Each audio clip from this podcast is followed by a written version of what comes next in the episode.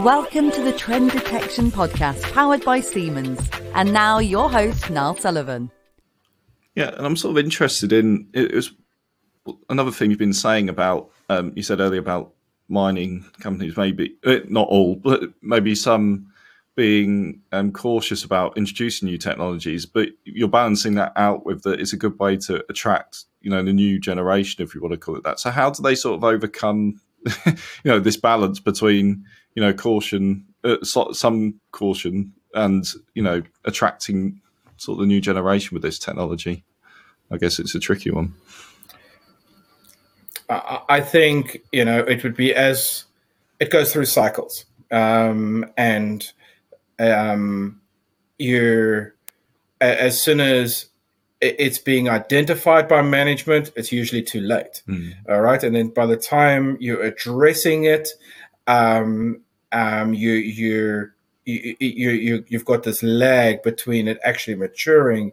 But this is the the natural cycle of things. I, I don't think you're ever going to get it perfect. But one things that the, the the mines do do quite well is they have graduate programs. So um, so they really are focusing on attracting new talent um, out of the university into mining so that they can actually get those um, those skills learned very very very quickly so um, and uh, one of the things that that mines are most um, most mines are pretty good at is um, a training and development of their people. You know, I will quite often go to site and um, somebody might be off for three months uh, doing some reliability engineering course, or um, they really do focus on their people, um, and they have to um, to ensure that um, they they stay attractive. And look, they you know that might be a topic for another day as to what mines do to keep and attract people. Um, but the the problem and relative to this discussion today is that resourcing is a challenge. It'll always be a challenge. Um, and um, it, it's important to look at technologies that can assist your workforce. Um, very exactly the same as uh, we're using computers today to do uh, simulations and everything like that. We are we are not seeing too much adoption uh, yet of um, technologies to assist in um, fault finding. You know, this is maybe just deviating a little bit. Um, this is one of the things uh, um, that I think is quite exciting. You know, uh, w- with regards to all of this talk about AI and everything that's happened um, you know, this year with regards to uh, what AI can do and and everything like that. And I think one of the things it's really done is it's opened people's minds to um, what is possible with software, and basically, you know, what we can do with software to assist and augment our work. And so, um, and this is something that um, I think is going to be adopted in industry. Um, you know, there are a lot of tools out there. We call them augmented worker or visual aid assistants, but um, I'm not seeing outside of Senseye um, and maybe a couple of others. I'm not seeing too many companies um, showing great results in the uh, kind of machine learning, deep learning aspect of um, of mining. You know, so there there are many examples of just anomaly detection or uh, step change detection, and all of these um, AI on their own. But what Senseye do quite beautifully is they they've taken many different uh, algorithms and packaged it beautifully into one case that um, that you train and assist and have a closed loop on. So um, and basically, it either trains you or you train it. Either way, it's a gain for the software or for the for the person. So this is something that's uh, that's quite exciting. Actually, that, that, might be a good time to to ask this question because it, it's something I think that gets often confused. Is and you've touched on sort of more traditional condition monitoring tools, but maybe you could sort of explain the difference between traditional condition monitoring tools and and a platform like Senseye Predictive Maintenance uh, or predictive maintenance as a concept, I guess. often they're chucked in the, in the same bucket, as it were, for whatever reason. Yeah, and, and and that's true. I think um, this this is done um, mainly just because there are so there's so much information out there that people just just go okay that's condition monitoring but um, uh, Senseye, it's very, very important to understand where Senseye starts and condition monitoring stops and where they overlap. And so, um, I, if I could maybe just take two minutes, and um, I often do this with our customers just to explain what differentiates Senseye.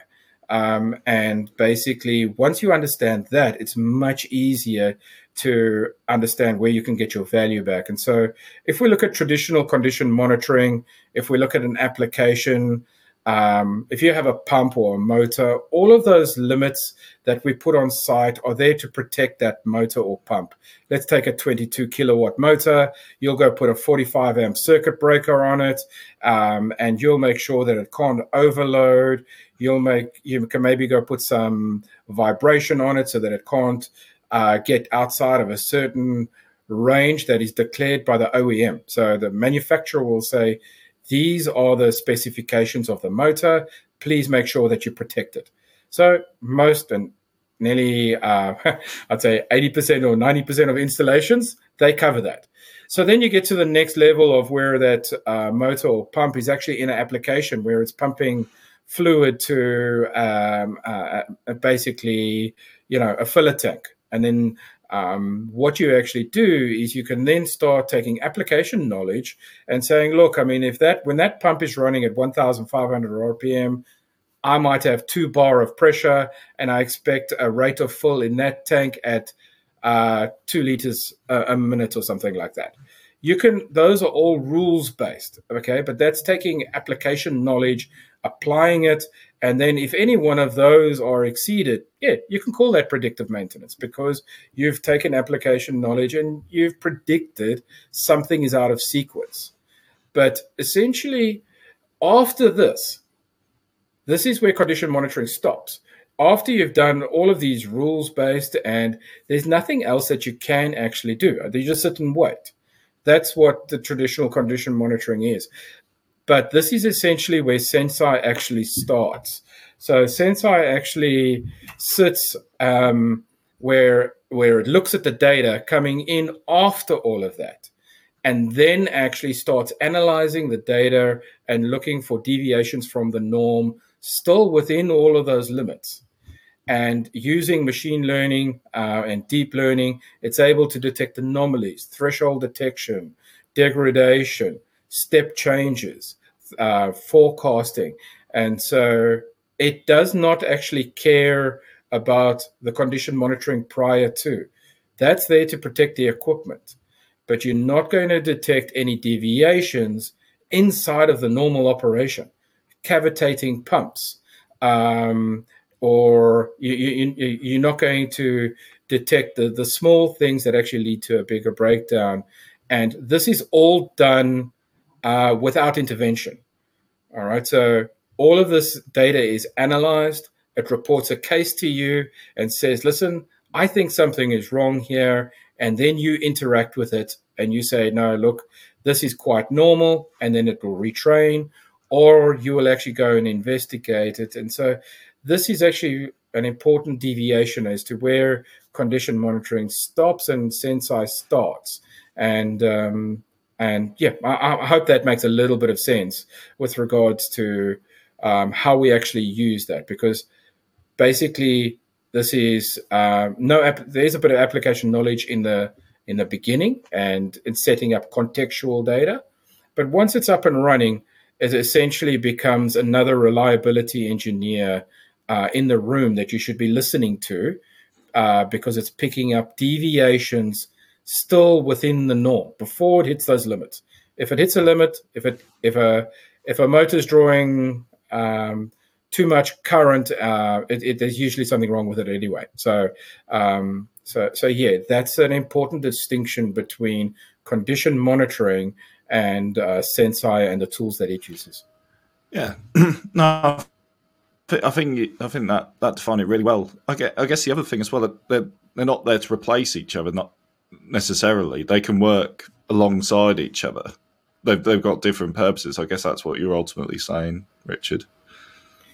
C- correct. I mean the the um, the best scenario for Senseye is to come and assist with customers that are already have SCADAs, And there's a reason for that because, or condition monitoring in place, uh, because they work together um, and they're not there to uh, replace. And condition monitoring also, has, as I say, has a place to protect the equipment. Um, but you can't scale it. You can't uh, basically, uh, because it relies on resources, uh, it's very difficult to scale up. Um, and so so yeah, it is quite critical that um, that you understand that this does not replace. You need you need those uh, uh both of them, and this is just another add-on um, to to existing strategies. Yeah, as um, one of um, a user from one of our um, customers says, it, it's um, it's a tool in their toolbox. So they, they have a toolbox for the different um, condition monitoring or predictive maintenance strategies, and they pull one out when they need it for a certain um, use case. So I, I, always come back to that. I think yeah. that's a nice way to um, to put it.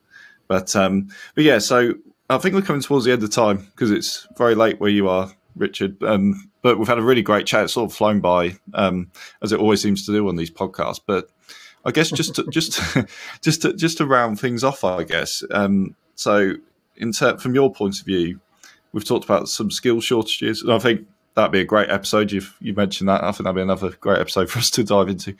But um, are I guess two questions. I guess are mining organisations sort of set up um, to embrace these new technologies? Um, yeah, actually, let's start with that first of all. So I think that's a good one, and then just sort of three takeaways, maybe just to how to get started with new implementing some new or to get yeah to, to start implementing these new technologies what they need to think about i guess yeah look i think minds are very cautious when it comes to um, ai and um, using basically algorithms to assist in their an analytics and and it's mainly because I think there's a lot of systems that have been rolled out previously that just created a bunch of noise.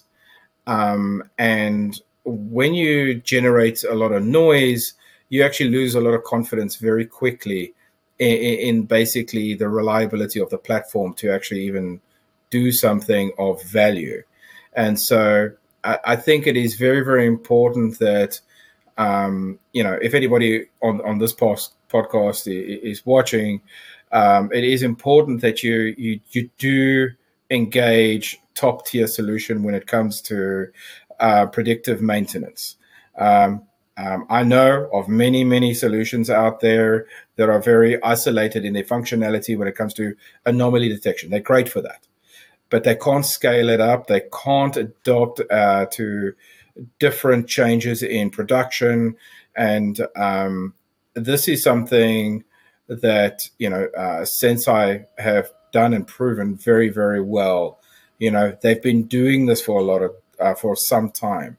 They, um, you know, they are regularly, ge- regularly generating successful use cases of, um, of what this technology is doing. And so, um, I, I, you know, when it comes to mining, it's important that you engage at a very, very high level, um, and that the correct message is um, is basically delivered, and and something that's quite um, um, good about a Senseye solution is you don't just sell the software and walk away. Um, it's very much an investment from both parties. Um, and um, I love the um, eight to 12 week onboarding program uh, for a Senseye solution. I think that's great because um, there is this adoption phase, um, the, the rollout and, and deployment phase that Senseye has is absolutely brilliant. Uh, every week, it's focused on different aspects of um, of a, a, successful project, and they don't move to the next one until um, they've actually are confident that uh, both parties are, are, happy with that week's um, kind of focus item, and so this is something that um, I think is one of the reasons why Senseye is so successful is because of this level of engagement. It's not just about selling and you go do your own thing. Um, this is um, something that needs to be adopted slowly over time uh, and absorbed into an in, uh, into the culture of a of a company. And basically, Senseye do a very good job of helping those customers transform uh, digitally and adopt the new technologies. So, um, so yeah, no, thank you for uh, this this time. Um, uh, Niall, it, um, it as always, it's, it's, it's great to catch up. Oh, absolutely, and some really good takeaways there as well. Um, so yeah, so I think I think we've come to the end. We've covered a lot of ground. Um, it's been really great to talk to you again, Richard. Thank you again for your time. And like I said, I'm already lining you up to talk about that talent shortage slide, which we've hinted at um, throughout this episode has been very relevant. But um, so yeah, so if you want to catch up with Richard, we'll put his LinkedIn profile, even though as he confesses he hasn't updated it for a little while, but we won't hold that against him. But um, you can you can connect with Richard on there if you've got any questions at all about today's episode. Um, but I think for today, that's all. So thank you again, Richard, and thank you everyone for listening. And we'll see you on the next episode. Thank you very much. Thanks, Niall. Great. That was good. Oh, thanks, Niall. Yeah, it, it, it, does go quickly, doesn't it? It's about, it is.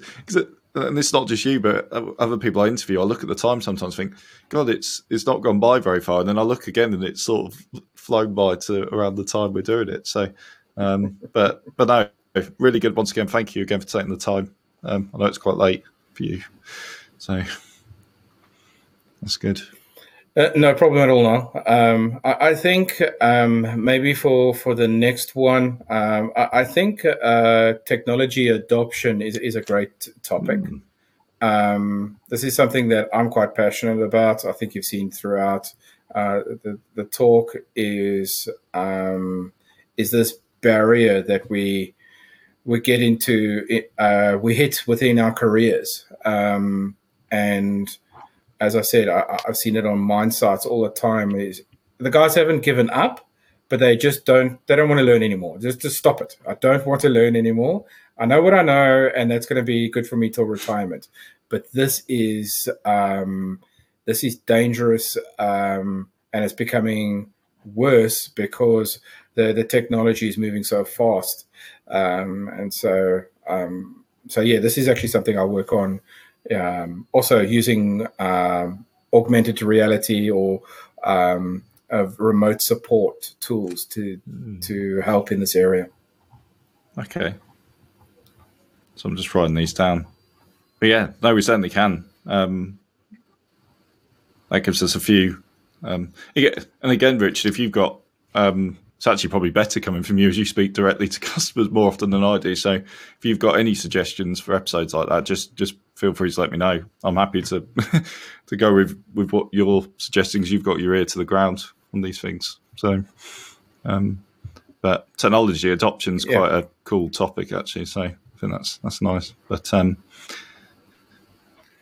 but yeah. So yeah, uh, no, thank you. Thank you again. Which, which is no, sorry. Go ahead, Richard. Sorry. No, no, all good. Uh, no, no, no. Um, uh, the other topic um, that I think is quite relevant to what I'm, we are trying to do in Australia in the APAC region is collaboration. Mm. Um, and um, a collaboration is a very much a, a, a, word that everybody throws out there, but uh, when it comes to um, collaborating, it, it's